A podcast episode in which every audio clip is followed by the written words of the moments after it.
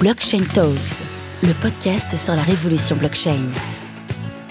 Aujourd'hui, cas d'usage sur la blockchain avec Léopold Larios Despina, Chief Data Officer chez Mazar. Aujourd'hui, clairement, on a des faits qui nous permettent de constater que la blockchain est en train de se structurer. Au niveau comptable, en France, on est en train de disposer de règles qui permettent d'aider à se dire comment on comptabilise les tokens au niveau de l'émetteur, et au niveau de l'investisseur. De la même manière, on a l'AMF qui a présenté le sujet pour éviter les, investissements du type frauduleux et donc qui va donner des visas aux ICO pour légitimer, valider et le white paper et les équipes qui s'investissent autour de ces blockchains. Donc là, on voit qu'il y a une forme de maturité qui est en train d'arriver.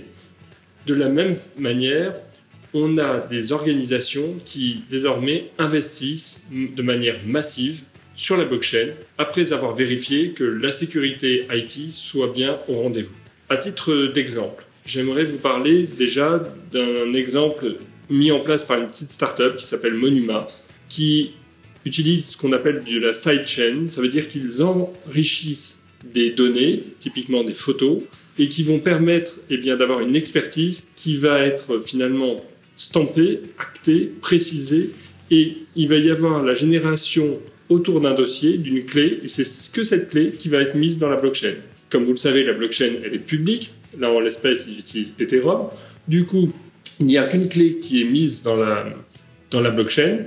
Et c'est cette clé qui, le jour du sinistre, va être réutilisée pour finalement ouvrir le coffre-fort et avoir accès aux pièces de ce dossier. Ce qui est intéressant, c'est que cette technologie est aujourd'hui utilisée par des grands assureurs de la place, est utilisée par des grands noms du luxe pour typiquement valoriser, expertiser leur patrimoine et euh, des collections d'œuvres d'art. Donc on voit bien que là, on est dans une application concrète de la blockchain.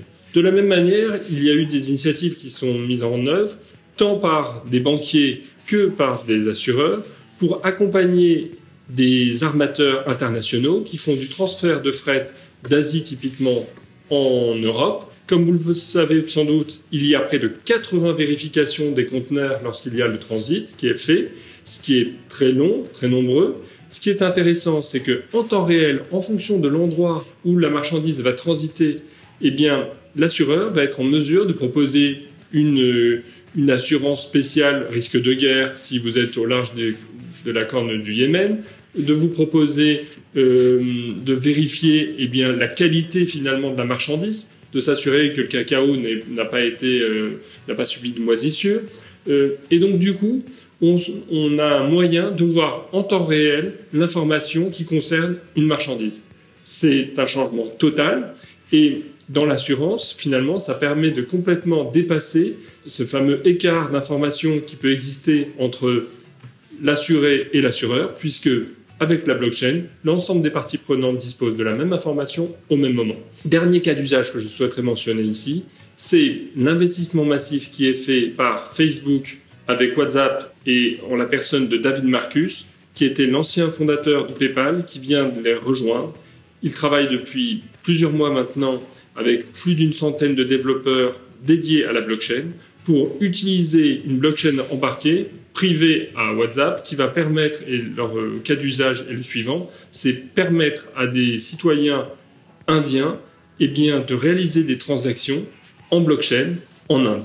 Et là, on a potentiellement un marché de 69 milliards de dollars de transactions. Donc vous voyez que la blockchain, si bien souvent on la voit assez facilement émerger dans des approches back-office sur des institutions, euh, que ce soit financières, et entre des organisations qui sont dans, un, dans une approche de business, eh bien demain, on va avoir des applications concrètes de la blockchain aussi au niveau des citoyens. Et donc là, ce qui est intéressant de voir, c'est que en tant qu'auditeur, nous avons nous aussi une place à prendre à venir miner un nœud dans la blockchain pour apporter une valeur ajoutée à cet écosystème et permettre un audit en temps réel. Et là, on voit bien que l'approche de l'audit est en train d'évoluer et que la technologie blockchain va permettre ce type d'évolution. Blockchain Talks, le podcast sur la révolution blockchain.